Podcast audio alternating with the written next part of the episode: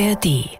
I'm totally against authenticity because authenticity presupposes that Ich bin total gegen Authentizität, denn Authentizität setzt voraus, dass hinter all diesen Spielen, die man spielt, eine tiefe Identität steckt, das wahre Selbst. Vielleicht gibt es sowas, aber ich würde es lieber nicht kennenlernen mögen. Es ist schrecklich, ein Albtraum. Und das ist die Lehre aus der Psychoanalyse. In der Analyse geht es darum, sich kurzfristig mit diesem Horror zu konfrontieren, um dann wieder Distanz zu ihm zu gewinnen. Ich glaube nicht an dieses Öffne dich, sag alles. Ich glaube an Höflichkeit. Ich glaube, das Schöne an der Zivilisation ist das, was ich aufrichtige Heuchelei nenne. Is this what I call sincere hypocrisy. Birds flying high, you know how I feel. Sun in the sky, you know how I feel. Breeze drifting on by, you know how I feel.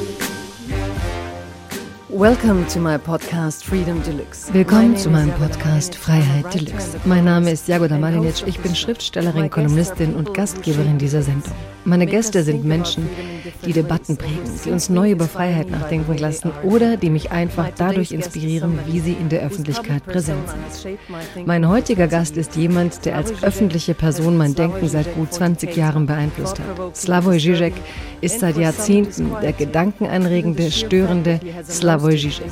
Die bloße Tatsache, dass er sich immer wieder an die Nase fasst, ist etwas, worüber manche Menschen nicht hinwegkommen. Sein außerordentlicher Erfolg hat ihm viel Kritik und Neid eingebracht. Aber auch so prestigeträchtige Titel wie gefährlichster Philosoph der Welt. Er ist Professor an der Universität von Ljubljana. Er hat ein großartiges neues Buch geschrieben, Surplus Enjoyment, A Guide for the Non-Perplexed. Auf Deutsch heißt es Die Paradoxien der Mehrlust, ein Leitfaden für die Nichtverwirrten. Er ist der bekannteste Slowene überhaupt, gleich nach Melania Trump und ich bin sehr froh, ihn hier im Podcast zu haben. Herzlich willkommen, Slavoj Žižek. And I am happy to have him here on this show. Welcome, Slavoj Žižek. Welcome and I'm very glad to be here. Willkommen und ich bin sehr froh, hier zu sein. Nach all den verrückten Menschen, die ich so treffe, kann ich endlich mal auf normale, dreckige Weise mit einer normalen Person reden. Ja se osjećam ono e, predobro, predobro da si tu. To nije dobro. Ne Ja, dobro. ja biće loše, biće, biće ajme, biće ajme. biće ajme. Like um, everybody, I have asked you to bring Vielen Dank, Slavoj. Wie jeden meiner Gäste habe ich auch dich gebeten, mir ein Zitat zum Thema Freiheit mitzubringen, mit dem du das Gespräch gerne beginnen würdest. Welches Zitat ist das? It will appear again, one of my postmodern stupid provocations. But my favorite quote on freedom is I think it was not Saint-Just but Robespierre, who said, keine Freiheit für die Feinde der Freiheit. Es taucht immer mal wieder auf. Es ist eine meiner dummen postmodernen Provokationen. Aber mein. Lieblingszitat zur Freiheit stammt, ich glaube, nicht von Saint-Just, sondern von Robespierre, der gesagt hat, keine Freiheit für die Feinde der Freiheit. Das kommt uns heute wie eine alte Schrulligkeit vor. Aber erleben wir aktuell nicht eine Haltung, die auf eine gewisse Weise viel radikaler ist als unter dem sogenannten jakobinischen Terror? Schau doch mal, was gerade geschieht. Das ist für mich eins der traurigen Dinge heutzutage. Hast du vor einigen Tagen in den Zeitungen gelesen, dass die Mormonen in Salt Lake City die Bibel in Grund- und weiterführenden Schulen verboten haben? Sie haben behauptet, dass es darin zu viel Obszönität, Gewalt und so weiter gebe. Und mir ist dabei nicht mal klar, wer das getan hat. Waren es christliche Fundamentalisten, für die sogar die Bibel zu viel ist, die Bibel als wortwörtlicher Text? Oder waren es Linke, die das als ironische Provokation gemeint haben? Aber ich glaube, das spielt gar keine Rolle. Es ist vielmehr ein Fall dessen, was ich die unheiligen Allianzen der Gegenwart nenne. Insofern Parteien, die sich gegenüberstehen, in diesem Fall die woken Linken und die neue Rechte, die gleichen Mittel benutzen. Offiziell setzen sie sich für die Freiheit ein, aber sie benutzen die gleichen brutalen Zensurmethoden und werfen der Gegenseite Faschismus, Terror und so weiter vor. Das ist sehr traurig. Und Robespierre sagt eben, keine Freiheit für die Feinde der Freiheit. Genau das passiert. Es passiert in Florida, in Kansas und so weiter. Es ist eben die neue Linke, die das tut. Es geht dabei um bestimmte Themen, bei denen auch ich mir sofort Vorwürfe anhören muss. Ich wurde auch als Faschist beschimpft. Vor kurzem habe ich in einer Gesprächsrunde gesagt, dass es nicht damit getan sei, Transfrauen einfach auch als Frauen zu bezeichnen. Natürlich sollten sie die gleichen Rechte haben, aber es sei eben nicht so einfach. Und sofort wurde ich als Faschist bezeichnet. Man muss immer sehr aufmerksam sein, wenn es um diese gewalttätigen Auseinandersetzungen geht. Was wird im Namen der Freiheit ausgegrenzt? Das ist dieser Tage mehr denn je unsere Wirklichkeit. So you, you see how always be attentive when you have a violent struggle. What is excluded? On behalf of freedom. This is today more than ever our reality. Ja, ich verstehe das und sehe das Problem auch, weil ich auch aus der Emanzipationsbewegung komme. Ich bin ein Kind von Arbeitern und Migranten. Ich habe mich immer wieder öffentlich zum Thema geäußert. Aber wenn ich mir die Radikalisierung der Bewegung anschaue, beobachte ich teilweise Ähnliches wie du. Aber ich glaube, es besteht schon ein Unterschied zwischen der neuen Rechten und der radikalen Linken oder den Woken, von denen du ja in deinem Buch schreibst, sie seien Fake Wokism, falsche Wachheit. Was glaubst du, worin der Unterschied besteht? Die extreme Rechte versucht ja, eine unmenschliche Agenda umzusetzen. Sie wollen weniger Menschenrechte, sie wollen Menschen demütigen, ausgrenzen und entrechten, während die auch radikale Linke, wenn sie wirklich radikal ist, immerhin gute Absichten hat. Sie wollen, dass Menschen Menschen akzeptiert werden. Sie wollen, dass Transpersonen wie alle Menschen behandelt werden. Siehst du da nicht doch einen großen Unterschied in den Absichten? Do you see a difference in the intention? You compare it, okay? Of course. But I mean, I no no. My reproach to the uh, woke left, it's not that I disagree with its goals, but that the very way it proceeds mm. often undermines its official Natürlich, ich stimme mit den Zielen der woken Linken überein. Aber mein Vorwurf an sie ist, dass sie diese Ziele durch ihr Vorgehen kompromittieren. Nimm zum Beispiel Bernie Sanders. Der hat mal gesagt, dass das Problem mit den extremen woken Ideologien darin besteht, dass sie zwar von Verständnis und Solidarität sprechen, aber sehr oft extreme Zwietracht sehen. Es ist diese typische woke Polemik, die einem vorwirft, mit diesem oder jenem Ausdruck ein bisschen rassistisch zu sein. Das ist eine Tragödie. Ich würde sogar so weit gehen zu behaupten, dass die woke Ideologie dem Establishment sehr gut zu Pass kommt, weil es ihr perfekt gelingt, größere Koalitionen zu verhindern. Sie säen ständig Zwietracht und sind darüber hinaus sehr selbstzerstörerisch. Sie haben alle diese Forderungen, was Transmenschen und so weiter angeht, aber ich habe von von Ihnen noch keine Vorstellung davon gehört, wie eine Gesellschaft aussehen soll. Wollen Sie den Kapitalismus überwinden? Wollen Sie dies? Wollen Sie das? Es ist einfach keine Haltung, die uns aus dieser Krise in eine neue Gesellschaft führt. Self-destructive. They have all these demands, trans and so on. But I, I didn't hear from them of any idea of uh, what kind of society they want. Do they want to overcome capitalism? Do they want this, that? It's not a stance which can bring us out of this crisis towards a new society. In deinem Buch sagst du sogar, dass Trump in den Umfragen zulegte, als die Linke sich mit der Toilettenfrage beschäftigt hat. No, this was just before election. Yeah, uh, I, I find it so shocking. The America, United States was in turmoil. Everybody saw this dark cloud storm Trump coming. Nein, das war unmittelbar vor der Wahl. Und das kommt mir so schockierend vor. Amerika, die Vereinigten Staaten waren im Aufruhr. Jeder sah, dass dieser dunkle Sturm in Gestalt von Trump kommen würde. Aber worum ging es in der New York Times? Darum, welche Toiletten es für Transmenschen geben solle. Große Debatte. Brauchen wir besondere Toiletten für sie? Eine Toilette für alle oder was auch immer? Das ist für mich die Tragödie des gegenwärtigen Liberalismus. Und es ist klar, dass das immer mehr eine Bewegung der oberen Mittelschicht wird. Es hat diese Klassendimension. Wenn Sie ehrlich sind, würden Sie sagen, wer ist heute wirklich antifeministisch oder so? Viele von ihnen gehören zur Arbeiterklasse. Ich bin total gegen Trump, genauso wie ich gegen Putin bin. Aber wir sollten nie vergessen, dass der Raum für Trump durch das Versagen und den Hochmut der vorherrschenden multikulturellen liberalen Linken geschaffen wurde.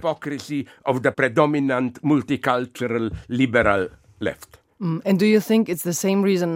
Zurzeit gewinnen die rechten Parteien in Europa und Deutschland an Zuspruch. Glaubst du, auch das liegt am Versagen der Linken, sei es der radikalen oder der gemäßigten Linken? Wir haben ja nicht mal eine wirklich radikale Linke, das ist das Problem. Es gab mal den Versuch, eine solche Linke zu formieren, und das kam mir wie ein Wunder vor. Erinnerst du dich, wann das war? Vor fünf, sechs Jahren. Das war die Zeit von Syriza in Griechenland. Es war unglaublich, eine radikale Linke eine ideale Verbindung zwischen einer Partei und vielen feministischen und anderen lokalen sozialen Bewegungen. Aber dann kam es zur Katastrophe. Die Tragödie bestand darin, dass die Syriza-Regierung sogar die Polizei einsetzen musste, um ihre Basis in der Zivilgesellschaft zu zerstören.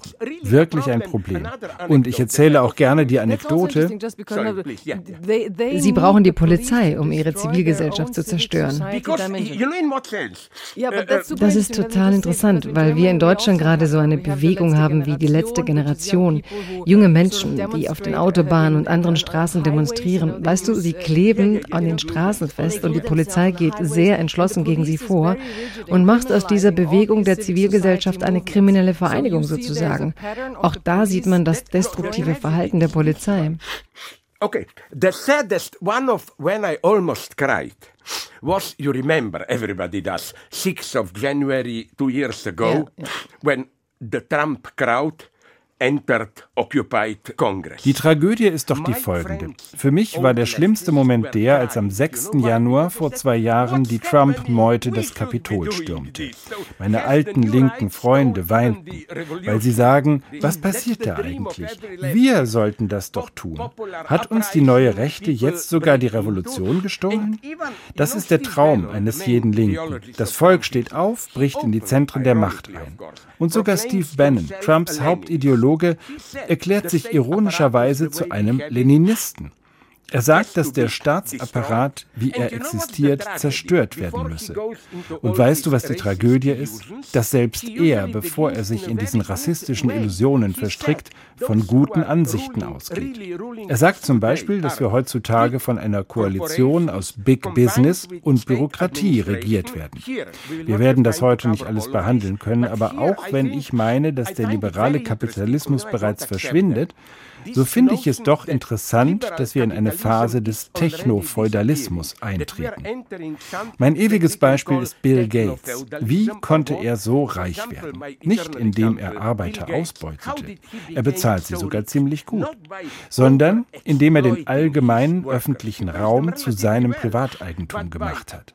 Wir bezahlen ihm sozusagen Miete, um am sozialen Leben teilnehmen zu können. Und das ist etwas, das Steve Bannon sehr genau sieht. Heute gibt es diesen Kleinkapitalismus. Ich weiß, es ist eine Illusion, so etwas zu sagen, aber lass es mich trotzdem tun. Kleine, kreative Kapitalisten und Arbeiter werden immer mehr von einer neuen Feudalschicht beherrscht. Und weißt du, wer das auch sehr genau sieht? Ich bin gar nicht einfach gegen ihn. Die neue Macht in China, Xi und seine Gang. Sie haben sehr klar gemacht, dass sie keine totalitären Herrscher im Sinne der alten Maoisten sind. Klar, sie sind totalitäre Herrscher, aber sie erkennen ganz klar, welche Gefahr in dieser neuen feudalen Mega-Oligarchie steckt. Und das ist etwas, was wir heute nicht erkennen. Die Linke regt sich immer noch über den globalen Neoliberalismus auf, aber der stirbt doch schon aus. Und das, was diesen globalen Kapitalismus ersetzt, könnte sogar noch schlimmer sein.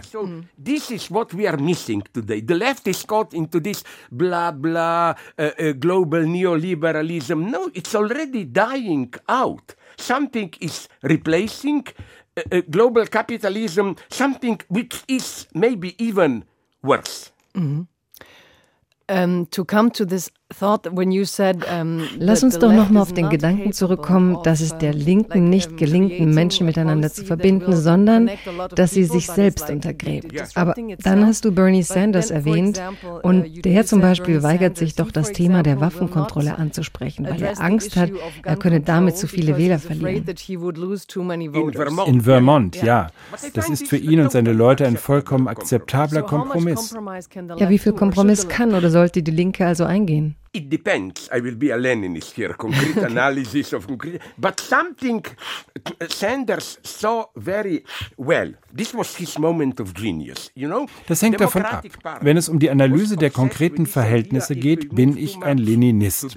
Aber auch Bernie Sanders sah das genau. Das ist seine Genialität. Weißt du, die Demokratische Partei war von diesem Thema besessen. Wenn wir uns zu sehr nach links bewegen, dann verlieren wir die unentschiedenen Wähler in der Mitte. Und Sanders hat in dieser Hinsicht von Trump gelernt. Trump hat sich radikal nach rechts bewegt und damit die Wahl gewonnen. Was war also Bernie Sanders Botschaft?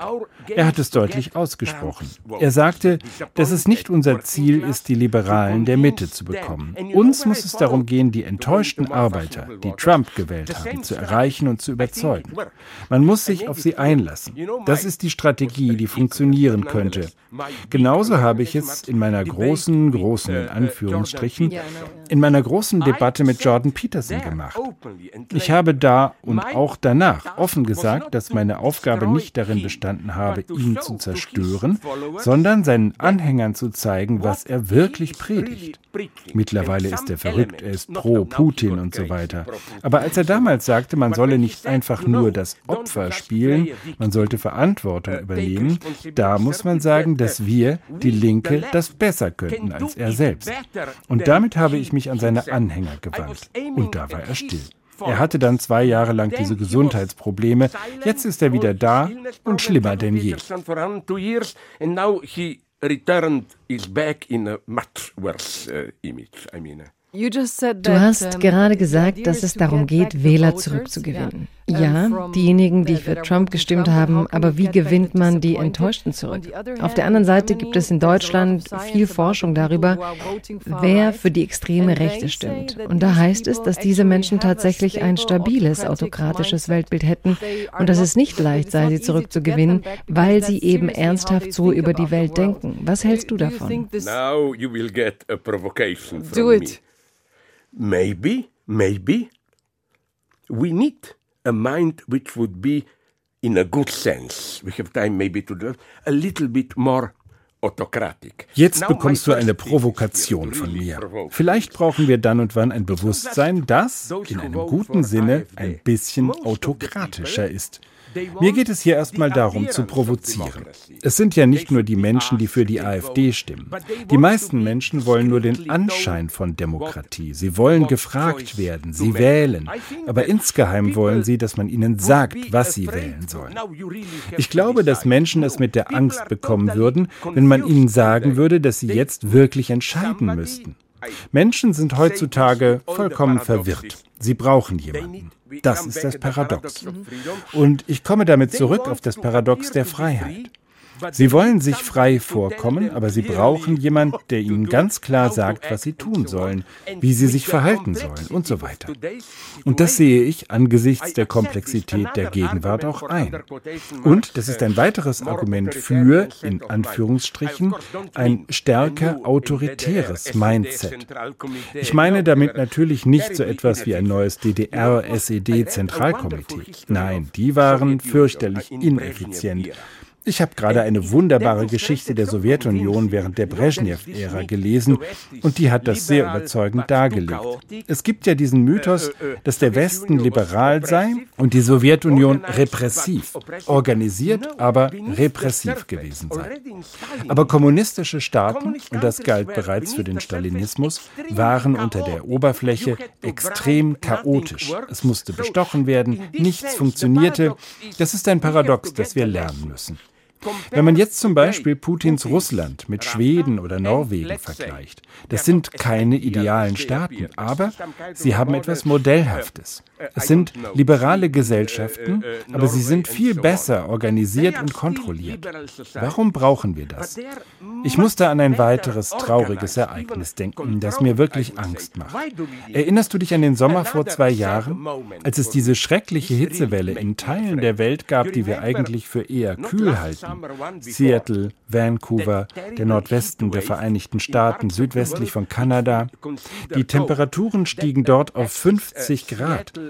Sowas erwarten wir normalerweise in den Arabischen Emiraten. Und weißt du, was mir klar wurde? Dass wir dort nicht mehr das Spiel spielen können, an das viele Linke immer noch glauben. Lokale demokratische Prozesse. Menschen, die sich vor Ort um ökologische Probleme kümmern. Und das haben sie bisher auch ganz gut gemacht. Aber das Problem ist jetzt global. Das Problem besteht darin, dass die Luftströmungen im Norden der Erde tief gestört sind. Und das ist ein Problem, das man nur allgemeiner, autoritär koordiniert lösen kann. Aber Vorsicht, ich hoffe, wir verstehen uns hier. Es geht mir nicht um eine Weltregierung. Da muss man sich nur mal die Korruption vorstellen. Aber schau dir nur die globale Erwärmung an. Es ist klar, dass die Maßnahmen dagegen global sein müssen. Schau zum Beispiel auf den Krieg mit der Ukraine. Auch da gibt es eine weitere unheilige Allianz. Sogar in Deutschland gab es doch diese Szene in Leipzig oder in Dresden, als Sarah Wagenknecht eine Rede hielt und AfD AfD-Mitglieder riefen, kommt zu uns. Im Fall der russischen Aggression gegenüber der Ukraine gibt es einen Pakt zwischen der extremen Rechten und der extremen Linken. Es geht mir gar nicht darum, die Ukraine zu idealisieren. Aber ich verachte jene Linken, die immer noch glauben, dass jeder, der sich gegen die NATO stellt, gut sein muss und dass Putin irgendwie noch die Sowjetunion repräsentiert. Nein, schau dir doch Putins Ideologie an. Er ist offen ein Neofaschist. Aber das ist ein weiteres Beispiel für diese unheilige Allianz, die mich trotz all meiner dummen Sprüche wirklich traurig sein lässt. Hast du gelesen, was vor einigen Wochen in Uganda passiert ist? Das Parlament hat ein Gesetz beschlossen und der Präsident hat es ratifiziert, das absurde Strafen für Homosexuelle vorsieht. Wenn du da erwischt wirst, kannst du sogar erschossen werden. Ich habe etwas getan, was nicht viele Menschen tun. Ich habe mir über das Netz die ugandischen Zeitungen, die auf Englisch verfügbar sind, durchgelesen gelesen.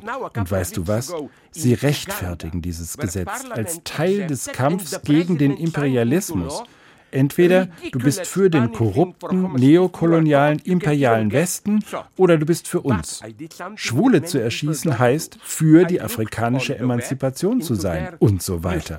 Siehst du, das ist diese unheilige Allianz, die das große Problem heute ist. They say either you're with the corrupted West, neocolonialism, imperialism, or we are with us. Shooting gays means you are for African emancipation and so on. You see, these unholy alliances are the big problem today. Das ist die gleiche Strategie, die Orban und andere benutzen. Sie kämpfen gegen den Imperialismus des Westens, der die nationale Identität zerstören, der sich nicht um die Bevölkerung kümmere und operieren mit der Angst, die das in den Menschen auslöst, oder? Ich halte das für eine ernstzunehmende Möglichkeit. Ich glaube, dass das eine neue Achse des Bösen ist, wie in Slowenien, wenn Janis Janša vielleicht wieder an die Macht kommt. Slowenien, Ungarn, Polen und einige Staaten dazwischen dazwischen.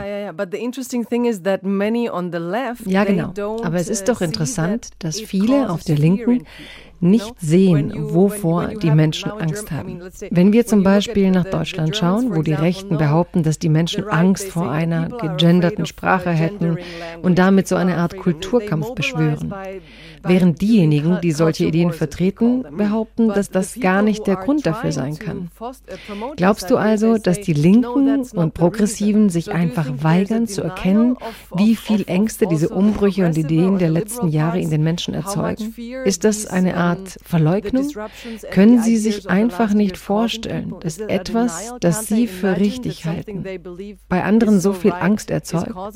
Und ist da auf der anderen Seite nicht genau die Grundlage unserer Gesellschaft? Gesellschaft, sicherzustellen, dass alle ihre Menschenrechte ausleben können, Menschenrechte gegen die zu verteidigen, die sie einschränken wollen.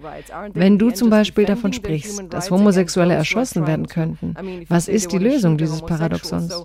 I mean, what is the solution out of this paradox? Okay, of course, I'm not only totally against alt right, I even think that originally at least, Me Too.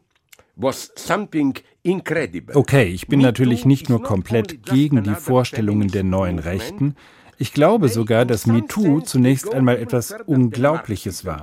MeToo ist nicht nur eine weitere feministische Bewegung. Sie ging in einer bestimmten Hinsicht sogar weiter als der Marxismus. Wenn man dem Marxismus glaubt, dann gab es zunächst die Klassengesellschaft, dann das Patriarchat und die Ausbeutung und so weiter. Aber hinter MeToo steckt eine Theorie, die nach meiner Ansicht korrekt behauptet, dass es schon in der Steinzeit eine Unterdrückung der Frau gab. Als der Mensch sesshaft wurde, wurden Frauen unterjocht und Herrschaftsverhältnisse bildeten sich heraus. In diesem Sinne unterstütze ich MeToo, auch im Hinblick auf Transmenschen. Aber sie sollten überzeugender argumentieren. Wenn es zum Beispiel um Transmenschen geht, ich unterstütze komplett ihre Forderungen. Ich bin gegen eine binäre Unterscheidung. Aber ich will immer noch aggressiver argumentieren. Für diese Transmenschen ist das Geschlecht sozial konstruiert. Das stimmt. Aber nicht in diesem einfachen Sinn, dass man eine Frau ist, wenn man sich als eine Frau fühlt. Haben Sie nichts von der Psychoanalyse gelernt, von Freud? Zunächst mal ist Sexualität etwas grundsätzlich Traumatisches. Es hat etwas damit zu tun, in Widersprüchen gefangen zu sein und so weiter. Es geht nicht darum, einfach zu entdecken, wer man wirklich ist. Oft weiß man gar nicht, was es bedeutet, trans zu sein. Ich glaube deshalb, im Gegensatz zur Transideologie, dass die geschlechtliche Differenz radikaler als dieses binäre System ist. Die Differenz von männlich und weiblich bezeichnet eine Lücke, einen Makel, der grundlegend für die menschliche Identität ist. Vielleicht kennst du diese oft gehörte Geschichte. Ich liebe sie und ich erzähle sie immer wieder, wenn man von mir verlangt zu erklären, was ich damit meine, dass es keinen sexuellen Gegensatz gibt. Ich habe diese Geschichte vor einigen Jahren im Guardian gelesen, von einer Lady, von einer Frau, Lady ist bevormundend, von einer Frau namens Eva Weismann. Sie war von einem Porno, den sie gesehen hatte, schockiert. Ich schaue mir auch oft welche an. Sie sind sehr interessant. Ich bin nicht verrückt, keine Hardcore-Pornos, die sind langweilig. Aber mich interessieren Dokumentationen darüber, wie Hardcore-Pornos gemacht werden. Da ist immer die Kamera hinter ihnen. Und Eva beschreibt da diese Szene, in der ein Mann es hardcore-mäßig mit einer Frau macht. Und mittendrin steht er auf und sagt, Entschuldigung, meine Erektion geht weg. Kann mir jemand mal mein iPhone geben, damit ich auf Pornhub gehe und ihn wieder hochkriege? Sie war entsetzt. Mein Gott, da hast du diese nackte Frau, du machst es und brauchst dann eine virtuelle Welt? Aber genau das ist die Struktur der Sexualität. Sie ist widersprüchlich, selbstzerstörerisch, sodass man einen Bereich der Fantasie oder Ideologie braucht. Wenn wir im Bett sind, sind wir nie allein. Jeder von uns hat immer auch die Unterstützung seiner Fantasie dabei. Und wie wir von Freud wissen, ist Identität sehr oft auch etwas sehr Widersprüchliches. Deshalb stehen Transmenschen für mich ethisch auf der höchsten Stufe. Warum? Weil, wenn man einfach nur Mann oder Frau ist, dann glaubt man, dass alles perfekt und harmonisch ist.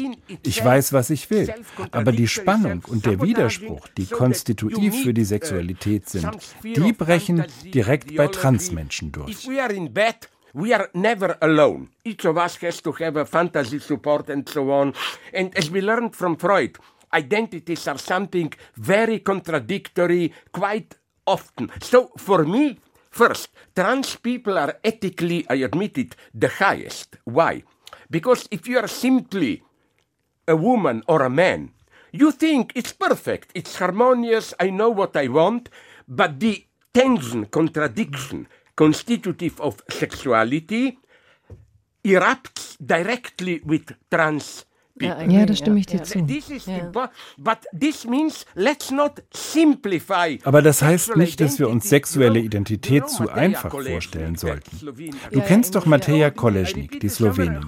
Ich erzähle immer wieder diese fürchterliche Geschichte, die sie erlebte, als sie ein Stück am Residenztheater in München inszenierte. Sie wollte korrekt sein und um keinen Fehler zu machen, fragte sie die Schauspieler zu Beginn, ob sie er oder sie seien. Und weißt du, was sie von den meisten für eine Antwort bekam? Es war verrückt. Du solltest mich diese Frage jeden Tag von neuem fragen. Heute fühle ich mich wie eine Frau. Ich weiß nicht, wie ich mich morgen fühlen werde. Entschuldige bitte, sexuelle Identität kann nicht leichtfertig als etwas so Spielerisches abgetan werden. Das ist viel dramatischer. Sexualität ist ein Problem. Und ich stimme nicht dem Mythos zu, dass wenn wir nur die binäre Unterscheidung loswerden, wir alle fröhlich unsere Freiheit genießen werden. Nein, Sexualität ist eine dunkle, ich würde sogar sagen gefährliche Sache. Also um zu deiner Frage zurückzukommen, ich bin nicht im falschen Sinn für Autoritarismus, aber er setzt sich klar mit unseren Problemen auseinander. Wow, du hast es zu meiner Frage zurückgeschafft. Ich muss vorsichtig sein. Es ist ein Wunder. Du hast mich terrorisiert. Ich habe dich terrorisiert? Das glaube ich nicht. Nein, ich muss vorsichtig sein, weil ich mich so daran gewöhnt habe, dich auf YouTube zu sehen, dass mir gar nicht klar ist, dass ich dich stoppen und etwas fragen kann. Du solltest brutal dazwischen gehen. Ich bin ein Mann, weißt du. Kant sagt, ein menschliches Wesen ist ein Tier, das einen Herrn braucht. Ja, ich bin ein Mann, der eine Domina braucht. Oh, wow, wow. So. Nicht in einem vulgären sexuellen Sinn, aber jemand muss mich stoppen. Ich werde dich stoppen, aber ich muss mir erstmal bewusst machen, dass ich das tatsächlich kann. Es kommt mir so vor, als würde ich dir einfach nur zuschauen. Ja? Wirklich? Du weißt, was du da sagst, oder? Nein, wirklich, kein Spaß. Es ist sehr tiefgehend. Es ist oft so, dass Menschen einige Freiheiten haben, aber das ist eben einer der Antagonismen der Freiheit. Sie sind sich theoretisch bewusst, dass sie diese Freiheiten haben, aber zur gleichen Zeit glauben sie nicht wirklich daran, dass sie diese Freiheiten benutzen können. Und das ist das Problem mit der Freiheit heute. Und deshalb werde ich jetzt etwas sehr Banales sagen. Da werden alle zustimmen. Ich hoffe, dass das der Grund ist, warum wir Linke bleiben sollten. Der Liberalismus ist eine großartige Sache. Ich schätze persönliche Freiheiten überhaupt nicht gering. Aber du weißt, wo die Linke beginnt. Nicht mit Not with this. No, no, no, I will stop you here. Because, okay. Nein, nein, nein, ich muss dich jetzt hier stoppen, weil ich mir wie in einem Proseminar vorkomme. Du bist einfach zu gut. Ich habe tausende von Videos gesehen und ich weiß so viel über dich.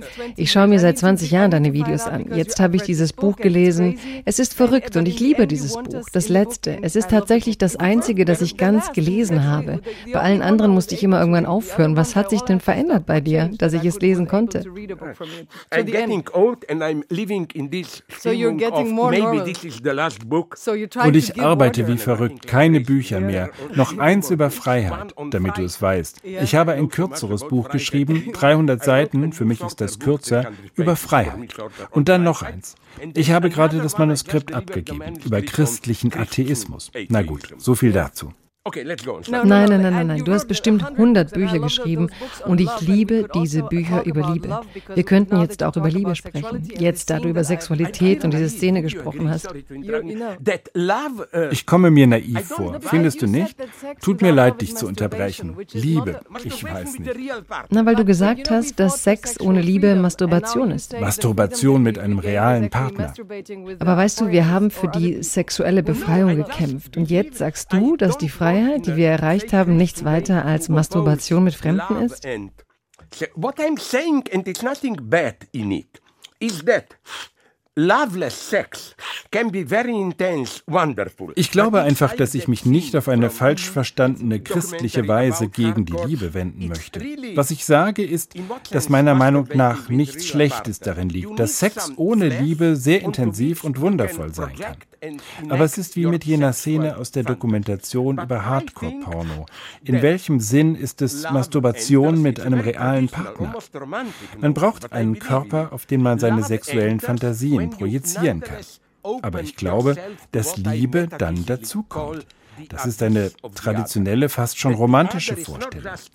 Der Glaube, dass die Liebe dazu kommt, wenn man sich trotz allem für das öffnet, was ich metaphysisch den Abgrund des anderen nenne. Dass der andere nicht nur ein flacher Bildschirm ist. Das ist eine typisch männliche Haltung, die man von der romantischen Literatur bis zu Alfred Hitchcocks Vertigo beobachten kann. In Vertigo kann man genau sehen, wie James Stewart eine neue Frau, Judy, braucht, um ein Bild auf sie zu projizieren. Die einzig wirklich geliebte Frau in dem Film ist Judy, die wirkliche Madeleine, die James wirklich liebt und bereit ist, ihre Identität aufzugeben, um Madeleine zu werden. Was ich sage ist, dass Liebe für mich nicht Vereinnahmung ist. Ich will dich besitzen. Nein, Liebe ist die Schönheit einer intimen Verbindung, in der der Partner trotzdem seine oder ihre radikale Andersheit behält. Es ist ein Abgrund. Und ich denke das hier bis zum Ende. Es ist nicht einfach ein Abgrund in dem Sinne, dass ich nicht erkenne, wer du wirklich bist. Was wäre, wenn du selbst nicht siehst, was du wirklich bist? Wir kommunizieren irgendwie auf dieser Ebene. Das stimmt. Wie du weißt, wiederhole ich diesen Witz in jedem meiner Bücher. Gibt es auf Deutsch diesen Ausdruck, den es im Englischen und im Französischen gibt? Tomber. Du fällst in Liebe? Denn Liebe ist buchstäblich keine Berechnung. So als ob ich dich anschaue und mir sage, ich mag dein Haar, deine Augen, aber nicht deine Finger. Und dann mache ich eine Liste und oh, diese hier hat fünf Punkte.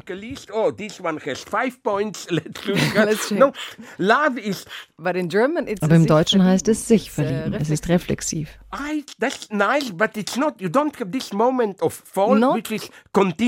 Das ist schön. Aber es hat nicht dieses Moment des Fallens, diese Kontingenz. Es gibt wunderbare psychologische Studien dazu. Man verliebt sich nie jetzt.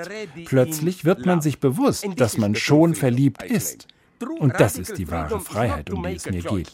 Wahre, radikale Freiheit heißt nicht, eine Wahl zu treffen. Es ist nicht so, als ginge man in eine Konditorei und sagt Erdbeerkuchen oder Käsekuchen oder sonst was. Plötzlich erlebt man, dass das hier mein Schicksal ist.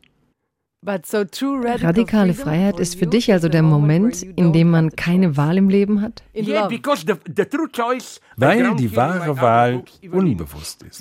Du erlebst es als dein Schicksal, aber du bist voll und ganz verantwortlich dafür. Es ist dieses Paradox. Ich finde das schön. Is this paradox? Isn't this nice about so can I now make something tricky? I don't know if it makes any sense. Aber könnte ich da einen Kritikpunkt anbringen? Ich weiß nicht, ob das Sinn ergibt, aber in deinem Buch schreibst du darüber, dass wir in der Politik Demokraten sein müssen, dass wir uns beteiligen müssen, aber am Schluss schreibst du dann über Corona und darüber, dass wir der Wissenschaft und dem, was Politiker also sagen, doch gehorchen müssen.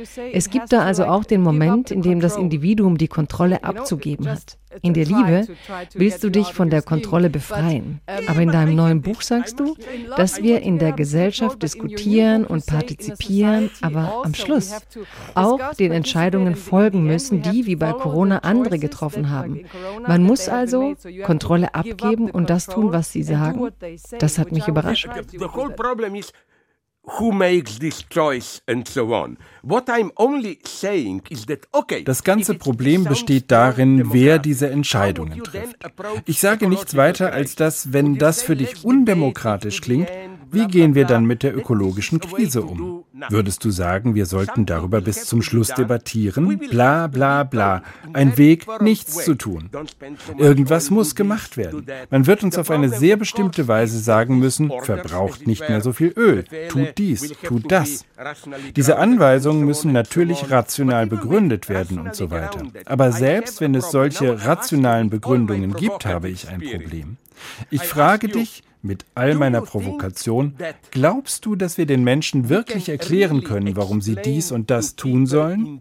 Auf einer bestimmten Ebene wird man den Autoritäten glauben müssen. Das ist meine sehr provokative Vorstellung. That's my very provocative idea. Das glaube ich nicht. Vielleicht siehst du das kritisch, aber ich glaube nicht an Autorität. Ich glaube, auch wenn das ein schwieriger Begriff ist, an Führung. Ich glaube, dass es Menschen geben sollte, die gut genug ausgebildet sind und die genug Zeit haben, sich darüber klar zu werden, was im Hinblick auf globale Krisen geschieht. Und sie sollten Ideen und Lösungen anbieten. Was müsste getan werden? Ich glaube nicht, dass das auf autoritäre Weise geschehen sollte, denn man sieht doch, was passiert, wenn man den Menschen Dinge vorschreibt. Wie du im Fall von Jordan Peterson zeigen wolltest, man sollte besser zeigen, dass es die Linke besser kann, als sich dominant zu geben. Aber wenn die Linke genauso autoritär ist wie die Rechte, warum brauchen die Menschen überhaupt noch die Linke? Ich glaube, die Linke sollte zeigen, wie man Gesellschaft so organisieren kann, dass den Menschen Wahlmöglichkeiten gegeben werden und dass man sie zu einem Verhalten bringt, das die Krise besser lösen würde. Ich glaube nicht, dass man es so machen kann, wie Deutschland es gerade macht. Wir haben gerade einen Wirtschaftsminister, der auf einen neuen Weg setzt und viele denken, er will uns vorschreiben, wie wir es machen sollen. Der grüne Typ? Ja, der grüne Typ, Habeck, ja. Und so viele Leute wenden sich jetzt gegen ihn, obwohl es einfach nur ein kleines Gesetz ist, an dem mir sowieso kein Weg vorbeiführen wird auf Dauer. Es wird ohnehin überall auf der Welt gemacht. Aber indem man so autoritär auftritt, bringt man viele Menschen, die sich gegängelt fühlen, gegen sich auf. Man bekommt dann diesen Gegenwind von der Oberschicht, von den Eliten. Und dann kommen auch noch die Rechten und schlagen Kapital aus der Wut der Menschen. Das ist doch das Trump-Phänomen. Insofern glaube ich nicht, dass man einfach sagen kann, wir sind besser ausgebildet, wir kennen das Problem und jetzt müssen wir mit Autorität regieren, weil wir wissen, dass es richtig ist. Ich sehe deinen Punkt, aber genau deshalb spiele ich so gerne mit diesem fürchterlichen Begriff autoritär. Aber warum benutzt du nicht den Begriff Führung? Menschen führen, ihnen Optionen anbieten, damit sie sich von ihren Gewohnheiten lösen. Ja, aber wer trifft die letzte Entscheidung? Jetzt bewegst du dich für mich in die chinesische Richtung. Ich bin jetzt chinesisch. Nein, die Chinesen sprechen gerne von deliberativer Demokratie. Das interessiert mich. Wer trifft dann die Entscheidung? Um ganz kurz zu erklären, was das Problem ist. Was ich jetzt sage, finde ich schrecklich. Und das ist der Grund, warum ich heutzutage ein Pessimist bin. Wir haben eine Ideologie. Und dann kommen die Marxisten und erklären uns, wie wir über Ungleichheit zu sprechen haben. Und ich sage dann, nein, deine Vorstellung von Ungleichheit ist falsch. Sie versteckt und legitimiert die verborgene Ungleichheit. Wir leben in einer merkwürdigen Epoche, in der man die Wahrheit sagen kann. Man kann fast buchstäblich die Wahrheit sagen, aber das System funktioniert so, dass das keine Rolle spielt. Ich stehe weiterhin zu meinem Freund, auch wenn er mittlerweile als ein Rechtsaußen gilt, zu meinem Freund Peter Sloterdijk, der die klassische Formel von der zynischen Vernunft vorschlug. Es geht nicht mehr darum, dass du etwas tust, ohne zu wissen, was du da tust.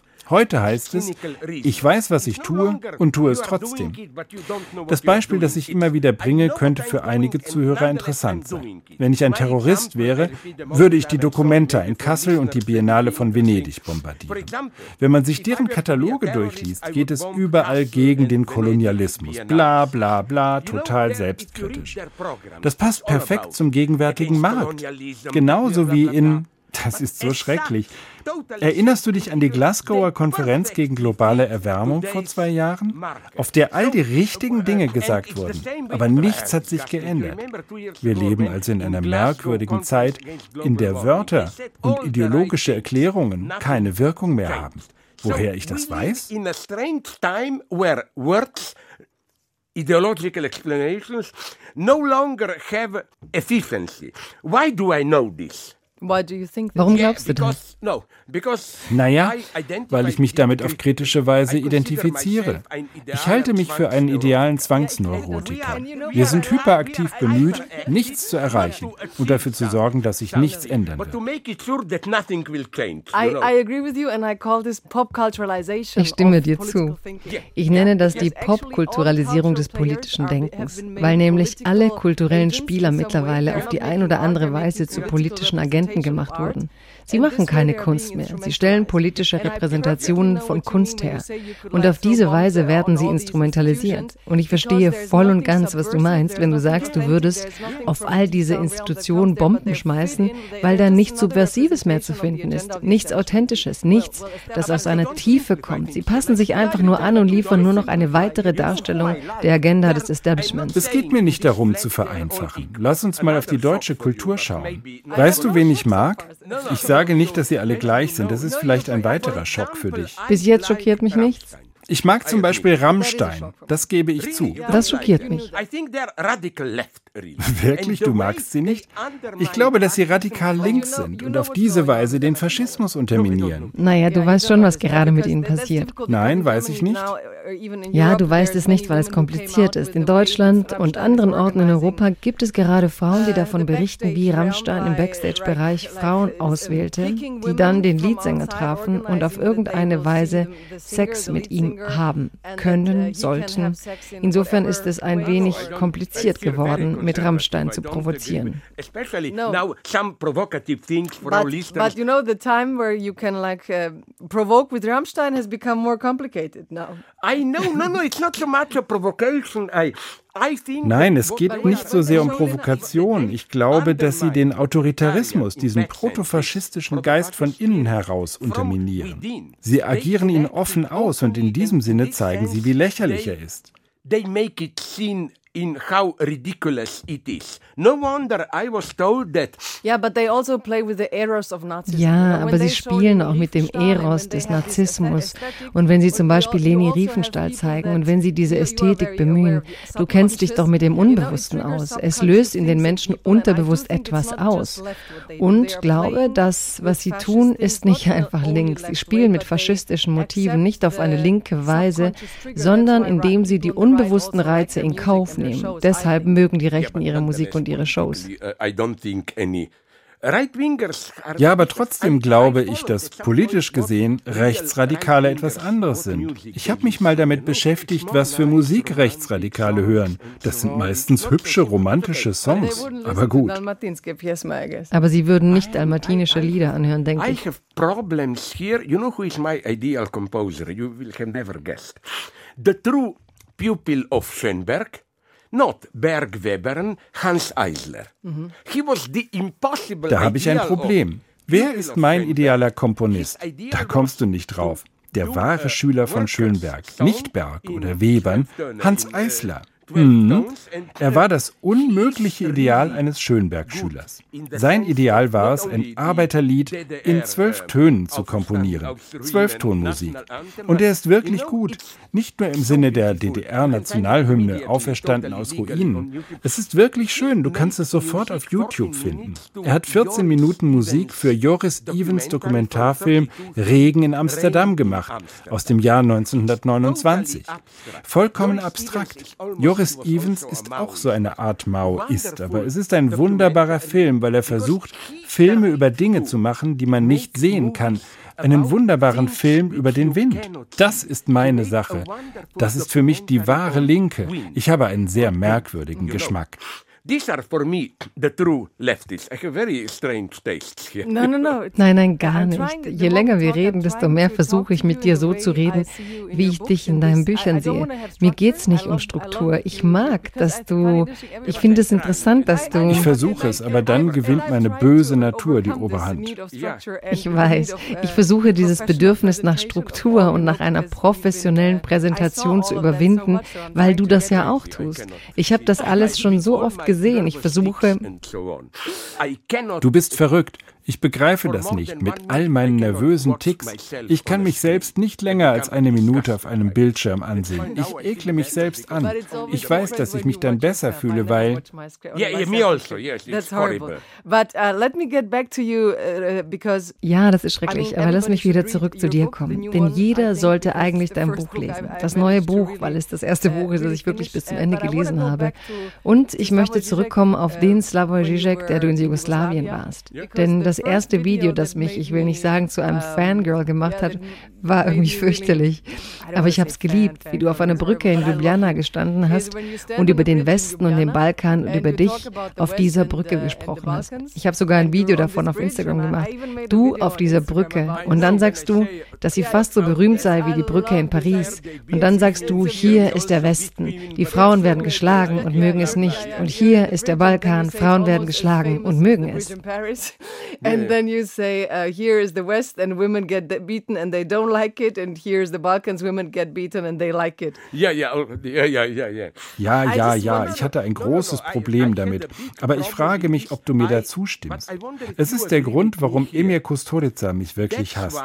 Und deshalb habe ich ein Problem mit ihm. Ich glaube, in seinem berühmtesten Film, wie heißt der? Underground. Das ist kein Film, der den Balkan zeigt. Er inszeniert den Mythos des Balkans für den Westen. Da stimme ich dir zu, ja.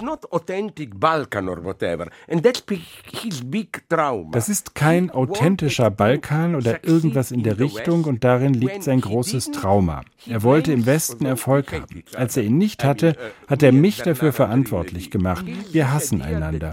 Genau genommen mich und Bernard-Henri Lévy, weil er uns vorwirft, seine Hollywood-Karriere ruiniert zu haben und so weiter. Ich persönlich mag Emir Kusturica nicht, weil er von Milorad Dodik, dem Präsidenten der Republika Srpska, eine ganze Kleinstadt bekam. Und ich hasse Menschen, die vollständig in den Machtapparat integriert sind und trotzdem die Rolle des Dissidenten und Außenseiters spielen. Ich weiß, ich hasse das auch. Das ist also mein Problem. Ich meine gar nicht, dass er ein schlechter Filmemacher ist. Seine frühen Filme waren ganz gut. Mhm. Ich habe nur gerade an dich gedacht. Du hast dich von dem provokativen Mann auf der Brücke, dem jungen slowenischen Philosophen, zu dem gefährlichsten Philosophen der Welt entwickelt. Zu einer sehr berühmten Persönlichkeit. Du bringst Menschen dazu, sich mit Lacan zu beschäftigen. Wie verstehst du eigentlich deine eigene Reise?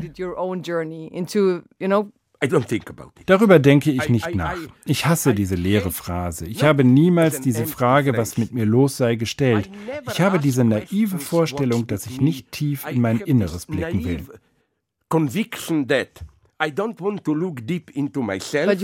Aber du warst in Therapie, du hast dich ah, analysieren lassen. das habe ich auf meine Weise getan. Ich war in einer tiefen Krise, an der Grenze zum Selbstmord, eine unglückliche Liebesbeziehung, bla bla bla, die übliche romantische Geschichte. Und ich bin dann für einige Monate zur Analyse gegangen. Wie du dir vorstellen kannst, habe ich die ganze Zeit geredet. Ich hatte Angst, dass wenn ich für eine Sekunde aufhöre zu reden, der Analytiker mir einige wirklich schwierige Fragen stellen würde. Als ich die Selbstmordkrise dann überwunden hatte, hörte ich auf mit der Analyse, weil, obwohl ich Freud folge, bla bla bla, aber irgendwie war mir etwas so widerlich an dieser ganzen Vorstellung. Lass uns mal ganz tief in dich selbst selbst hineinschauen. Man kann in jede Person tief hineinschauen, um dort dann Dreck, schmutzige Träume und schreckliche Dinge zu entdecken. Aber sind diese Dinge nicht interessant? Nein, vielleicht für Idioten und solche Leute. Ich mag den Anschein, ich mag Masken. Ich glaube, dass der einzige Weg, etwas Großes zu erreichen, darin besteht, eine offensichtlich falsche Vorstellung von sich selbst zu haben und dieser Vorstellung bis zum letzten zu folgen. Aber was ist mit diesem ganzen Trend zur Introspektion? Oh mein Gott, sogar Hollywood geht damit.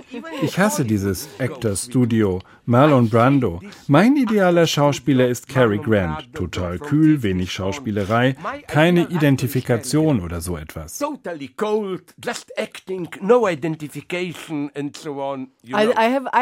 habe ich eine Geschichte für dich. Ich glaube, es war Al Pacino oder Robert De Niro. Sie praktizieren ja Method Acting. Sie kamen also zur Aufnahme ins Studio und sie sollten eine Figur spielen, die so ausgebrannt und kaputt war.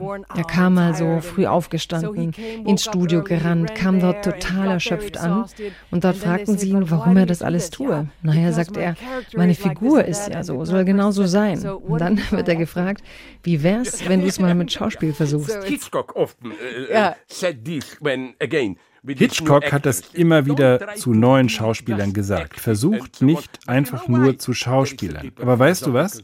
Es gibt da eine tiefere philosophische Grundlage. Ich glaube, dass wir schon im realen Leben nicht sind, wer wir sind. Wir Schauspielern.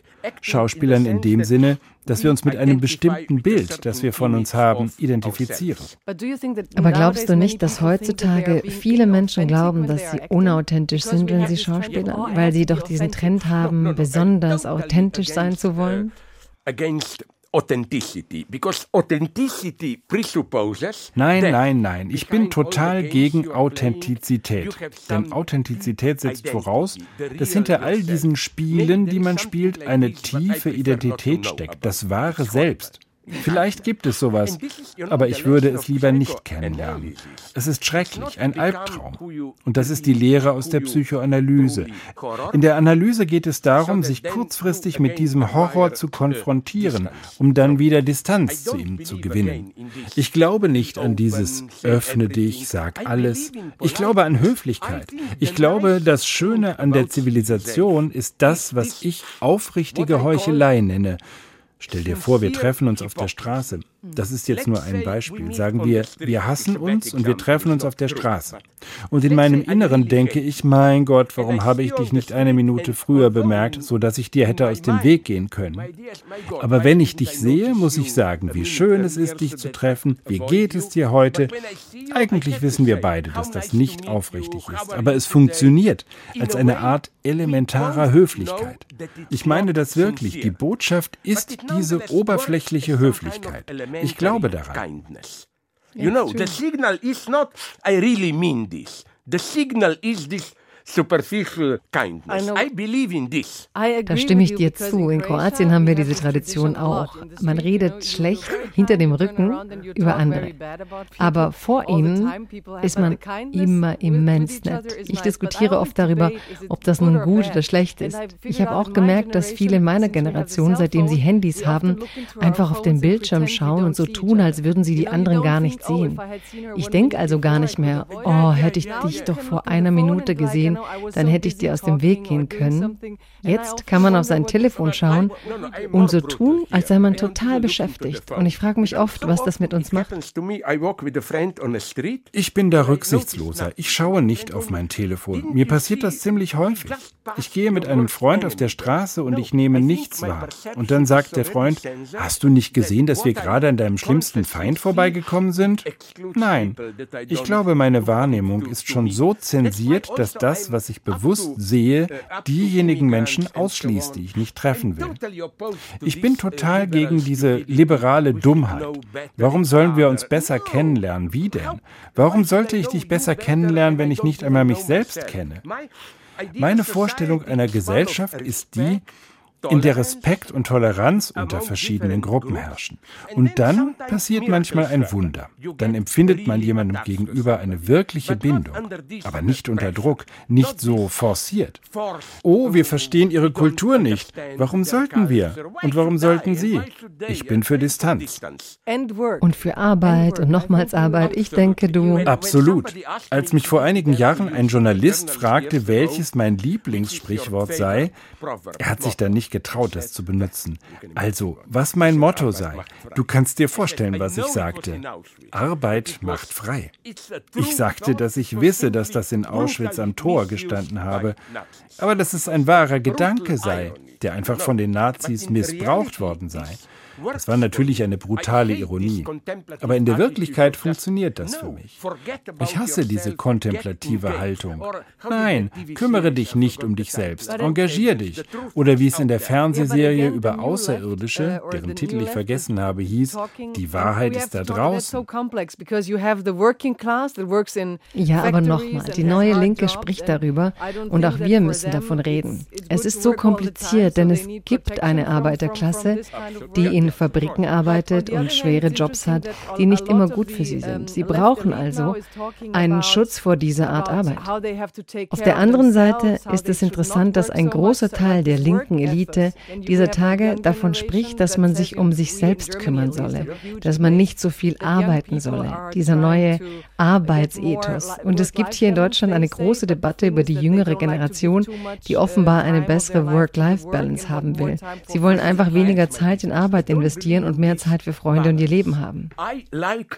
creative catastrophes obsession. That's how I interpret love. Genau da bin ich anderer Meinung. Ich glaube an diese Balance nicht. Ich liebe kreative Katastrophen. Ich liebe die Obsession. So verstehe ich Liebe. Ich zitiere da immer Neil Gaiman. Lass uns annehmen, du hast ein glückliches Leben. Du triffst abends Freunde, bist ausgeglichen, hast ein bisschen Sex, eine Affäre hier, eine da, bla bla bla. Und dann verliebst du dich leidenschaftlich. Dein Leben ist ruiniert. Du findest kein Gleichgewicht mehr. Aber ich liebe dieses radikale Ungleichgewicht. Ich glaube daran. Oder an Arbeit, fanatische Arbeit. Ich glaube nicht an ein organisches, harmonisches Leben. Ich glaube an dieses extreme, verunsichernde Engagement. Und plötzlich entdecke ich, dass Liebe, politisches Engagement und Arbeit mir mehr bedeuten als alles andere. Und deshalb habe ich in einer sehr entspannten Diskussion mit diesem Koreaner, der hier in Deutschland arbeitet, Jung Chul Han, ah ja, die Müdigkeitsgesellschaft. Ganz genau. Wenn er von Erschöpfung spricht, sein Buch zeigt, wie wir heutzutage alle überarbeitet sind, und zwar auf drei Ebenen. Es ist nicht nur die physische Arbeit. Die eine Ebene bezieht sich natürlich auf einfache Menschen, die körperlich arbeiten und einfach kaputt sind. Aber aus meiner Sicht, und würdest du da nicht zustimmen, ist die Müdigkeit, die die Pflege anderer Menschen mit sich bringt, noch viel schlimmer. Da ist eine senile alte Frau. Sie kann nichts dafür, aber es ist so anstrengend, sich um sie zu kümmern. Es ist nicht nur die mechanische Arbeit, sondern eine Arbeit, die von dir verlangt, ständig freundlich zu sein. Und noch schlimmer ist für mich, nämlich die Arbeit auf der unteren Management-Ebene, auf der man seine eigene Kreativität einsetzen muss. Man muss einfallsreich sein und so weiter. Und sich darum kümmern, ein Produkt zu verkaufen, das einem selbst nichts bedeutet. In diesem Sinne sind wir heutzutage tatsächlich übermäßig erschöpft. Aber das ist, naiv gesprochen, einfach keine kreative Erschöpfung. Und die ist wirklich kaum zu schlagen. Ich fühle mich so gut, wenn es mir gelingt, ein paar gute Seiten zu schreiben. Und dann bin ich auch total erledigt. Aber an dem Punkt bin ich dann auch glücklich, weil ich ein Workaholic bin. Mir geht es nicht gut, wenn ich nicht jeden Tag wie so ein Pfadfinder etwas getan habe. Es ist eben schrecklich. Ich bin ein Workaholic und ich bin niemals glücklich. I'm a workaholic and I I'm never happy. Slavoj, I just wanted to okay. have another thing. Slavoj, um, ich würde gerne noch etwas anderes ansprechen, obwohl ich nicht weiß, ob du da mitmachst, aber ich weiß tatsächlich sehr wenig über dich. Du hast gesagt, Kusturicas Filme hätten nichts mit dem Balkan zu tun. Er verkaufe den Balkan so, wie der Westen es wolle. Aber wie ist das mit dir? Was bedeutet der Balkan für dich? Wie bist du aufgewachsen? I didn't care about it. How? That was the Not if you thing. care, but how was it? Where was it? Uh, uh, if you Okay, I will give you a couple of very simple coordinates. Na gut, ich werde dir ein paar einfache Koordinaten geben. Wir sind immer dafür verantwortlich, die Bedingungen zu schaffen, die mich zu dem gemacht haben, was ich heute bin. Das betrifft die Zeit, als Jugoslawien zerbrach. Da gab es dann keine verbindliche Parteidoktrin mehr. Es gab in Belgrad einen hübschen Pluralismus. In Zagreb gab es mehr analytische Philosophie, Praxis, Marxismus. In Slowenien Heideggerianer und so weiter weiter. Es gab viel Raum, die Grenzen waren offen, wir konnten raus. Und was die Populärkultur betrifft, so war für mich das entscheidende Ereignis, als ich 12, 13 Jahre alt war und sie die Cinemathek in Ljubljana eröffneten. Zwei, drei Jahre lang war ich dort jeden Nachmittag und sah mir die ganzen Klassiker an. Und ein großer Vorteil war, dass wir, als der Kommunismus zusammenbrach, nicht diese ganzen osteuropäischen Illusionen hatten. Bei uns gab es schon Pornografie, die Grenzen waren mehr oder weniger offen, sodass wir in Ex-Jugoslawien weniger Illusionen über den Osten hatten. Zumindest habe ich das in Slowenien so wahrgenommen. Wir sind nicht wie diese westlichen Idioten, die behaupten, dass Jugoslawien etwas Besonderes gewesen sei. Authentischer Sozialismus? Nein. Und gleichzeitig hatten wir keinerlei Illusionen über den Westen. Es war ein sehr kreativer Augenblick. Ich glaube, ich hatte sehr viel Glück. The West. This was a very creative moment. I think I was very lucky. Mhm. Und aus dieser Zeit beziehst du deine Energie? Du bist immerhin 73. 74. Oh, sorry, sorry. no, no, it was, uh, I was always, that's why, uh, uh, nervous, that's why, you know. Nein, es war genau so. Weißt du, ich war immer der Einzige aus dieser jüngeren Generation, der nie irgendwelche Drogen genommen hat. Nicht mal Marihuana. Ich war kein einziges Mal in meinem Leben betrunken. Und weißt du warum? Wegen meiner stalinistischen Haltung. Meine Vorstellung ist, dass wenn man betrunken ist, fängt man an zu singen, man wird Menschen gegenüber freundlich und dann greift der Feind an. Und dann ist man nicht bereit. Das ist eine Paranoia. Also ja, das verstehe ich. Aber ich glaube, das ist auch etwas Balkan-typisches, obwohl man sagt, dass die Menschen dort sich ordentlich betrinken. Mir geht es vor allem darum, zwischen diesem fürchterlichen Begriff wahrer Balkan und dem westlichen Mythos vom Balkan zu unterscheiden. Es gibt eine lange Tradition der Vorstellung vom Balkan und dann haben sich die Menschen auf dem Balkan damit identifiziert. Und das ist keine Spezialität des Balkans. Als ich in Argentinien war, hat man mir von der argentinischen Identität erzählt. Gauchos. Das war eine Erfindung aus britischen Reiseberichten. Und als Argentinien sich in den 1820ern von Spanien löste, lasen sie alle diese Bücher und identifizierten sich mit dem fremden Blick auf sich selbst. Ich bin da auf eine authentische Weise multikulturell. Wir sind nicht alle Brüder, sondern unsere Identitäten sind radikal vermischt. Alle. All of them. Mm. Dein neues Buch trägt den Untertitel Für die Unverwirrten. Ja, das ist natürlich eine ironische Anspielung auf Maimonides, der einen Ratgeber für die Verwirrten geschrieben hat. Stimmt. Meine Vorstellung ist dem genau entgegengesetzt. Wir müssen heute verwirrter sein. Das liebe ich und deshalb möchte ich, dass dieser Podcast die Menschen verwirrt. Ich will keine Ordnung. Ich will, dass wir verwirrt und durcheinander sind, weil du mir so viele neue Gedanken vermittelst, die mir Unordnung bescheren und gleichzeitig Ruhe. Du hast eine verwirrende but still calm. Art. Was du da sagst, ist sehr nett. Die Leute fragen mich oft, ob ich nicht merke, wie ich den anderen nur Kopfschmerzen und Verwirrung beschere. Aber es ist genau das, was du sagst. Du selbst musst dich verwirren und das hat dann eine beruhigende Wirkung. Genau das tust du. Lass mich dir etwas erzählen. Wir haben dieses Bedürfnis nach Unordnung. Ich hatte die ganze Woche mit deinen Videos verbracht. Okay, ich bin verrückt. Aber heute Morgen habe ich dann im Hotel meine Gesichtscreme auf meine Zahnbürste gedrückt. Wenn es dir also um Verwirrtheit geht, hast du das bei mir definitiv erreicht. Und trotzdem fühle ich mich jetzt ruhiger. Uh, you got that in me definitely, but still I feel calmer. Ich kann dir etliche solcher Geschichten erzählen. Sowas passiert mir auch. Ja, genau das wollte ich wissen. Wie sieht dein Alltagsleben aus? Ja. Es passiert mir immer wieder, dass ich meine dreckigen Socken und meine Unterwäsche ausziehe und sie in die Toilette werfe. Ich bin total verwirrt, aber ich gewöhne mich dran. Das kann ich mir gut vorstellen nach all diesen Tagen. Auf der anderen Seite bin ich ein obsessiver Plänemacher und ich weiß, dass mich die Leute dann fragen, warum ich ständig Pläne mache, wo ich doch weiß, dass sie nie funktionieren. Das sind Idioten. Ich sage ihnen dann, dass genau da darin für mich diese Mehrlust besteht. Das ist für mich das größte Vergnügen. Oh mein Gott, wir müssen den Plan ändern. Aber du weißt auch, wann es zu viel ist. Das schaffe ich normalerweise nicht. Wir haben einmal darüber gesprochen, ob wir uns auf die Schnelle treffen könnten.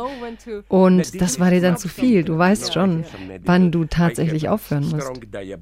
Nein, das ist viel einfacher. Das hat medizinische Gründe. Ich habe schwere Diabetes. Ich habe immer Angst, dass man mir Zähne amputieren muss. Ich habe auch Herzprobleme. Deshalb Deshalb muss ich einfach langsamer machen. Ich möchte am Schluss noch über eine sehr ernste Sache sprechen. Ich glaube immer noch, dass es sehr wichtig ist, dass es Stimmen wie die deine gibt, die den Kapitalismus auf diese radikale Weise kritisieren. Und da steckt so viel drin. Und mir ist klar, dass du meinst, dass man darüber in 90 Minuten nicht sprechen kann. Aber ich möchte noch einmal auf die Arbeiterklasse und die Arbeiter zurückkommen, die irgendwie aus dem Diskurs verschwunden zu sein scheinen. Zunächst geht es doch darum, dass diese prekären Beschäftigungsverhältnisse das Gegengewicht zum Neofeudalismus sind. Die raffinierteste Erfindung des Kapitalismus besteht darin, dass man sich gar nicht mehr als Arbeiter wahrnimmt, sondern als kleiner Kapitalist in seinem eigenen Auto oder was auch immer. Ich glaube, dass die Ausbeutung heutzutage größer ist. Sie ist bloß so, dass man sie nicht sieht. Genau darüber wollte ich mit dir sprechen. Das ist das letzte Thema und dann machen wir Schluss. Schluss. Die Arbeiter, die wir in Frankreich gesehen haben, dieser ganze Protest gegen Macron, der dann nicht nach Davos gefahren ist, weil ihm klar wurde, wie ernst die Sache war und dass er den Arbeitern einen gewissen Respekt zollen müsse. Aber in einem deiner Videos hast du gesagt, dass du die Arbeiterklassen, dass du den Klassismus nicht unterstützen würdest. Ah. Damit habe ich etwas anderes gemeint. Es gibt eine Strategie, eine beinahe protofaschistische Strategie, die verlangt, dass man die Arbeiter, ihre Lebensweise und ihre Identität anerkennen sollte. Nein, für mich besteht die Definition des wahren Proletariats nicht darin, die eigene Identität zurückhaben zu wollen. Mein Programm ist, ich will nicht sein, wer ich bin. Es geht mir um diese Negativität, während Klassismus für mich die Übertragung der Identitätspolitik auf den Bereich der Klasse ist.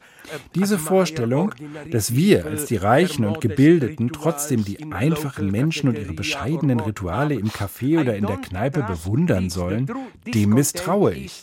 Die wahrhafte Unzufriedenheit besteht darin, etwas anderes sein zu wollen. Genau darüber habe ich nachgedacht, seitdem ich dich gehört habe. Und jetzt verstehe ich es auch endlich besser. Meine Eltern kommen auch aus der Arbeiterklasse und diese Menschen haben, so wie ich, immer getan, getan, als verstünden und wertschätzten sie sie. Aber mir war instinktiv immer klar, dass es für meine Eltern ihr Leben lang darum ging, dieses Leben in der Arbeiterklasse zu überwinden. Sie haben alles dafür getan, aus der Arbeiterklasse rauszukommen. Und du sagst jetzt, dass der Klassismus ihnen die Möglichkeit verwehrt, sich aus dieser Kaste, die der Kapitalismus produziert hat, herauszukämpfen. Gut, dass du von Kaste sprichst. Meine Erfahrungen gehen auf einen Besuch in Indien, in Neu-Delhi zurück. Ich ich habe dort Vertreter der niedrigsten Kaste getroffen, Menschen, die die Grubentoiletten reinigen. Und ich habe sie gefragt, was ihr Ziel sei. Und sie haben mir eine perfekte Definition gegeben. Wir möchten nicht sein, was wir sind. Nichts von diesem Gandhi-Gehabe. Jede Klasse, jede Kaste hat auf ihre Weise ihre gottgegebene Identität und so weiter. Ich habe mir unter den Linken in Indien angewöhnt, Gandhi gegenüber sehr kritisch zu sein. Ja, Arundhati Roy hat darüber in diesem Podcast gesprochen, auch darüber, was an Gandhi fragwürdig ist. Aber zuletzt haben wir über die fortschrittliche und radikale Linke der Gegenwart und über die Identitätspolitik gesprochen. Und jetzt sind wir wieder bei der Arbeiterklasse. Wer wird ihren Kampf kämpfen? Die wütenden Arbeiter? Wenn die jungen Intellektuellen keinen Sinn haben für die Gesellschaft und für die politischen Strömungen, die diesem Leben zugrunde liegen. Hier könnte ich dir zustimmen. Wer früher noch zur Arbeiterklasse gehörte, ist heute fast schon privilegiert. Wenn man eine Festanstellung hat, mag man vielleicht ausgebeutet werden, aber man hat Arbeit, Krankenversicherung und so weiter. Wir sollten aber in den Kampf auch diejenigen, die prekär beschäftigt sind und jene, die dauerhaft arbeitslos sind, einbeziehen. Der Vizepräsident in Bolivien von Morales, mein guter und bewundernswerter Freund Alvaro García Linera, erzählte mir, dass es neben neben dieser traditionellen Arbeiterklasse eine große Zahl von unsichtbaren Arbeitern, illegale Hausangestellte und so weiter gibt. Die müssen wir alle zusammenbringen, sonst sind wir verloren. Das wäre meine Vorstellung, anstatt die alte Arbeiterklasse zum Fetisch zu machen. Thank you. Thank you. Danke dir. Thank you. Vielen Dank, Genossin. Vielen Dank, Genossin. okay, now, what, what Slavo, Slavo. Mucheka, moram, uh, I have to say a few words for the end. Uh, ah, Slavo, ich yeah, muss jetzt noch ein paar Worte sagen, einfach um den Podcast abzuschließen. Hast du was dagegen, wenn ich mal der Boss bin? Ich bin extrem liberal. Also vielen Dank, Slavoy, für diesen Parfumsritt oder wie man das nennt. Es war mir eine Freude, dich hier bei Freiheit Deluxe zu haben und ich empfehle jedem sein neues Buch und seine neuesten Texte Texte zu lesen. Es gibt auch sehr viele interessante Texte über die Ukraine, darüber, wie afrikanische Staaten auf die Ukraine reagieren und vieles mehr. Es gibt etliche Provokationen, über die wir hätten auch sprechen können, aber ich bin einfach sehr glücklich, dass du hier warst und ich hoffe, wir haben bei unseren Zuhörerinnen und Zuhörern ein wenig Verwirrung und Unruhe stiften können. Ich wäre da gerne ein wenig selbstkritischer. Ich stimme dir natürlich zu und wenn man nicht gerade verliebt ist oder wenn man keinen guten Film oder keine gute Fernsehserie hat, die man sehen möchte, dann könnte man vielleicht als dritte Alternative in mein Buch schauen. Ich empfehle das. Danke, dass du hier warst, Slavoy. Danke dir und ich hoffe, dass wir das eines Tages wiederholen werden. Thank you very much. It's a new dawn, it's a new day. It's a new life for me. Freiheit Deluxe mit Jagoda Marinic ist eine Produktion des Hessischen Rundfunks in Zusammenarbeit mit dem Börsenverein des deutschen Buchhandels. Alle 14 Tage unter anderem in der ARD Audiothek. Hallo, ich bin Anna Engelke. Und ich bin Kai Küstner. In unserem Podcast Streitkräfte und Strategien schauen wir auf den Krieg gegen die Ukraine. Verändern die Kampfpanzer aus dem Westen jetzt den Krieg?